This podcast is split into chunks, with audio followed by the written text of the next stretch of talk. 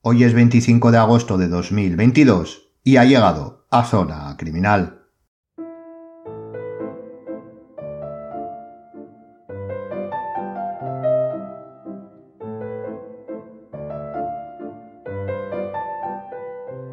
Estamos ya en la recta final de agosto. Septiembre está a la vuelta de la esquina y con él el comienzo de un nuevo curso.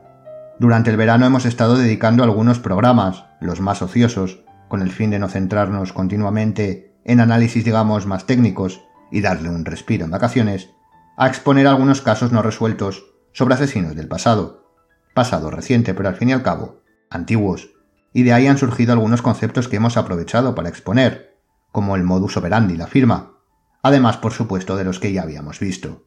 Y como advertimos, queríamos ampliar algo de información sobre algunos que, aunque citados, era necesario profundizar mínimamente en ellos. No es que con estos termine el estudio de conceptos, ni de constructos, ni criminológicos en general, ni específicos de la perfilación en absoluto, pero sí que creemos es un buen broche para explayarnos un poco más sobre los conceptos importantes que han salido a la palestra en la exposición más práctica de los casos no resueltos que hemos visto. Es por ello que, como ven el título, hoy hablamos sobre el periodo de enfriamiento y la zona de seguridad, y de por hecho que aparecerá alguno más, porque ya sabe que se estudian por separado y se comprenden en conjunto. Como ya comentamos, por muy lúdico que intentemos que sean algunos programas del podcast, siempre volvemos a los conceptos que, por otra parte, consideramos fundamentales para poder adentrarnos en la criminología.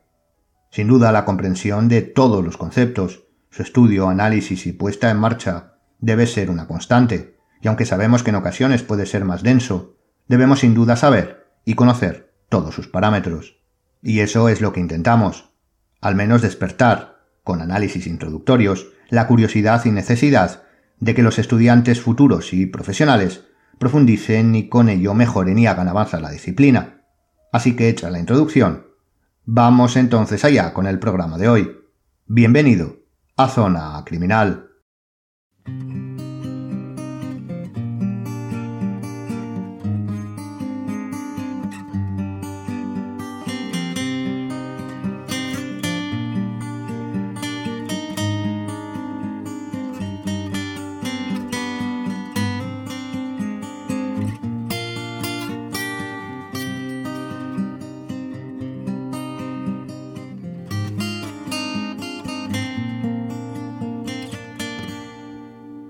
Los dos conceptos que vamos a ver en este episodio guardan paralelismos con el modus operandi y la firma, pero como ya dijimos, y a riesgo de que ambos programas quedaran ciertamente poco extensos, preferimos separarlos.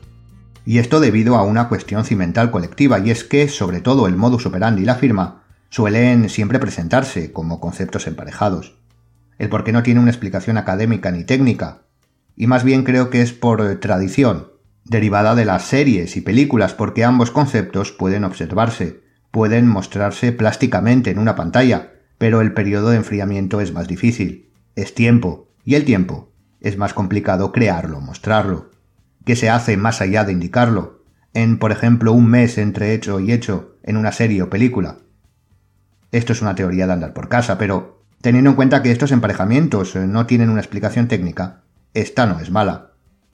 Modus operandi y firma, como pareja cinematográfica, y el resto al libre albedrío. Aunque, como sabemos, entre todos tienen sus correlaciones, esta vez sí, a nivel técnico. Una característica que estos cuatro conceptos comparten es el supuesto conocimiento que de ellos se tienen por su propia definición. No es difícil deducir a qué se refiere el periodo de enfriamiento o la zona de seguridad. La primera suele definirse como el tiempo entre asesinato y asesinato y el segundo, dónde los comete. Obviamente estas definiciones y estos conceptos tienen sus matices qué es lo que nos trae hoy aquí. Así que comencemos a ello. Comencemos por el periodo de enfriamiento.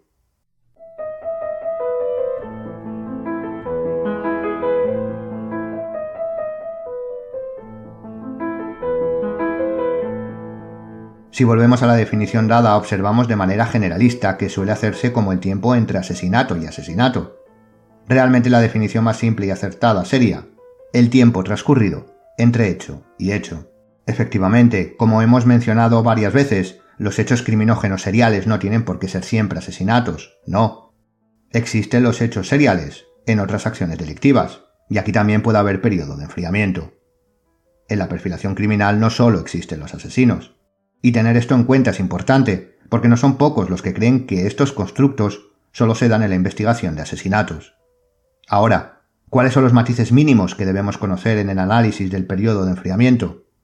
El primero ya lo hemos apuntado. Es un concepto que no se circunscribe a los asesinatos, aunque es donde más se conoce y ha aplicado. El segundo es el tiempo. ¿Cuánto debe durar como mínimo, si lo hay, el periodo de enfriamiento? Aquí la respuesta depende de la tipología y de lo que estemos estudiando. En este aspecto debemos centrarnos en el ámbito de los homicidios seriales, pues aquí sí, es el conocimiento que más lo ha estudiado, pero, aún así, no existe un consenso, o mejor dicho, una cantidad más o menos aproximada. Esto realmente no debe sorprender, puesto que en el caso del periodo de enfriamiento, en asesinatos seriales, este es un concepto que aporta información sobre la tipología, asesino en masa, frenético, etc. Por lo que dependiendo de esta, podrá ser desde 24 horas hasta 30 días, pero como decimos, depende de la tipología y el autor que la estudie. Ahora, si queremos establecer un mínimo por el mero hecho de no quedarnos sin respuesta, algo referencial, podríamos establecer en 24 horas, Recuerde, no solo entre asesinatos, sino entre hechos, el mínimo establecido. El segundo matiz es, eh, como no, las variables que influyen en el periodo de enfriamiento, y estas pueden de manera básica dividirse en dos. Por un lado, la dependencia de aspectos intrínsecos. De manera ilustrativa, mientras comete el acto criminal, el autor se siente eufórico, excitado, catalóguelo como quiera. Cuando lo finaliza, se sume en un estado de tranquilidad y calma tiene una respuesta psicológica e incluso fisiológica ante el acto consumado. Este estado cambia en cuanto vuelva a sentir la necesidad de volver a cometer otro.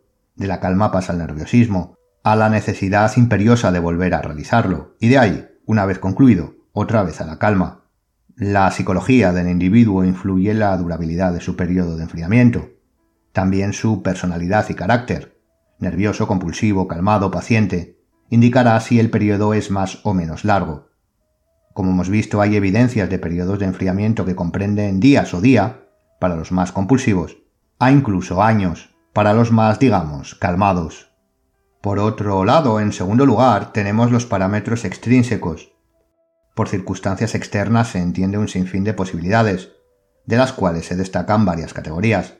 Por ejemplo, la no realización de algunos actos que para él son obligatorios, como la firma, si el autor, por motivos externos, mientras realiza el acto, por ejemplo, se da cuenta de que la policía se acerca o que ha sido avistado y debe salir huyendo de la escena y no ha podido concluir todas sus acciones, la firma entre ellas, su periodo de enfriamiento será casi con total seguridad menor, ya que aumentará su nerviosismo, su compulsión, su necesidad de acabar lo que empezó, y en este caso de repetirla. Recordemos que la firma está unida como constructo a aspectos compulsivos del sujeto, irracionales, aunque es poco probable que repita la víctima, pero sí la acción. Debido a que no ha podido completar su acto, las ganas aumentarán considerablemente, y su periodo de enfriamiento, como decimos, será menor. Es posible que en estos casos incluso se precipite, y de ventaja a los investigadores. Otras categorías pueden ser más diarias, como el cambio de domicilio o situaciones externas de su vida diaria, y sobre todo, la presión social y policial, aunque pueda haber muchas más. Estas son las matizaciones más generales que debemos hacer y tener en cuenta respecto al periodo de enfriamiento. Debemos saber cuándo podemos estudiarla y nos aportará información, con hechos seriales, de cuánto es su duración. Podremos no solo conocerlo, conocerla, sino estudiar su variabilidad. Si la hay, es constante, se modifica entre actos, e intentar ahondar en las causas de la misma. El periodo de enfriamiento tiene que ver, como vemos, con parámetros internos o externos, o lo que suele ser lo más habitual, con ambos. Debemos tener en cuenta que el concepto no es sinónimo de desconexión u olvido. Puede perfectamente, en ese periodo, dedicarse a la planificación del siguiente hecho.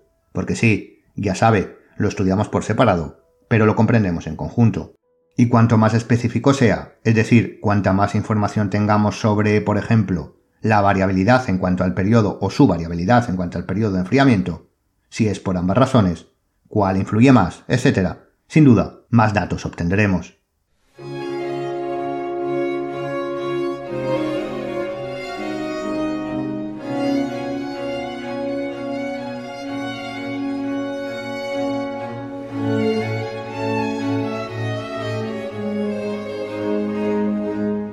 El segundo constructo que hoy vemos es el de zona de seguridad.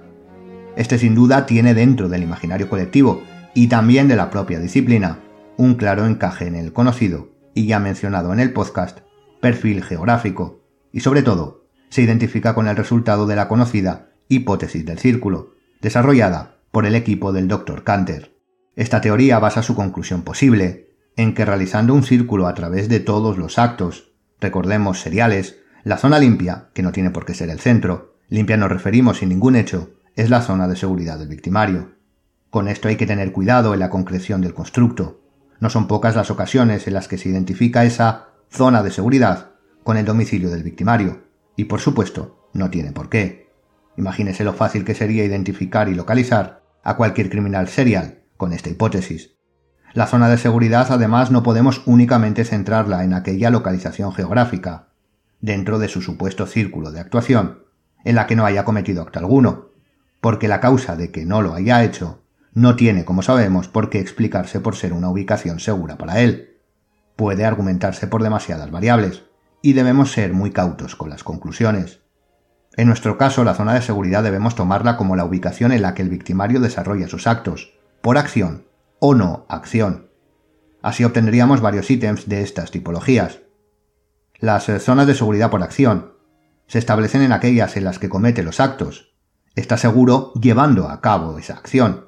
Y como ya sabemos porque las hemos visto, pueden referirse a las escenas de los hechos, que pueden dividirse en principal, donde se comete el acto, secundaria, donde se abandona el vehículo de huida, por ejemplo, de contacto, donde se tiene el acercamiento a la víctima, etc. Básicamente, las ubicaciones donde el victimario desarrolla las acciones de su hecho. Pueden coincidir o no. Puede haber un contacto, una puesta en marcha y un abandono de la víctima, por ejemplo, en tres escenarios diferentes. O pueden darse todos en uno. Ambas características aportan información y deben ser estudiadas por separado para, posteriormente, correlacionar con los demás hechos. En segundo lugar, las zonas de seguridad por no acción. Aquí sí podemos considerar que son aquellas en donde el victimario se siente seguro fuera de la acción criminal, es decir, fuera del hecho delictivo. Aquí sí podemos identificar más esta tipología de zona de zona de seguridad con lo que pensábamos a priori. Es un sitio donde donde siente una seguridad no para llevar a cabo la acción criminal, sino para simplemente estar, o planear. Ya sabemos que luego hay una, hay una interrelación entre los conceptos. Aquí ya tendríamos una de periodo de enfriamiento, zona de seguridad, motivación, modus operandi, etc. Puede ser su domicilio, pero no tiene por qué. Puede ser un local que nadie conoce donde se sienta protegido o alejado. Puede ser incluso una ubicación pública donde se relaje, una zona amplia como un parque o específica como un domicilio propio o ajeno, etc. Esta zona es obviamente la que los investigadores intentarán hallar, pero será la menos conocida, por lo que siempre se deberá centrar la investigación en las zonas de acción para aproximarse, junto con los demás parámetros, a esta.